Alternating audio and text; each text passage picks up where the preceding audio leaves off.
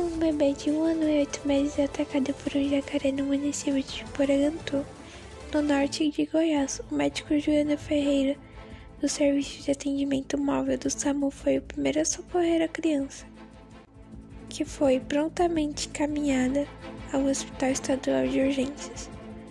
O fato ocorreu no dia 23 do 6, na quarta-feira passada, e a criança segue internada. A baba contou para a mãe que ela tinha sido atacada por um jacaré e o animal puxou as duas para a água. Ela então saltou até a boca do jacaré para tentar resgatar a criança. O médico afirmou que a criança terá o antebraço direito amputado por conta das gravidades dos ferimentos. Após a ocorrida, a civilização de Porangato vai revitalizar o lago e o responsável fechou a praia e avisou os estudantes da região para não alimentar os animais.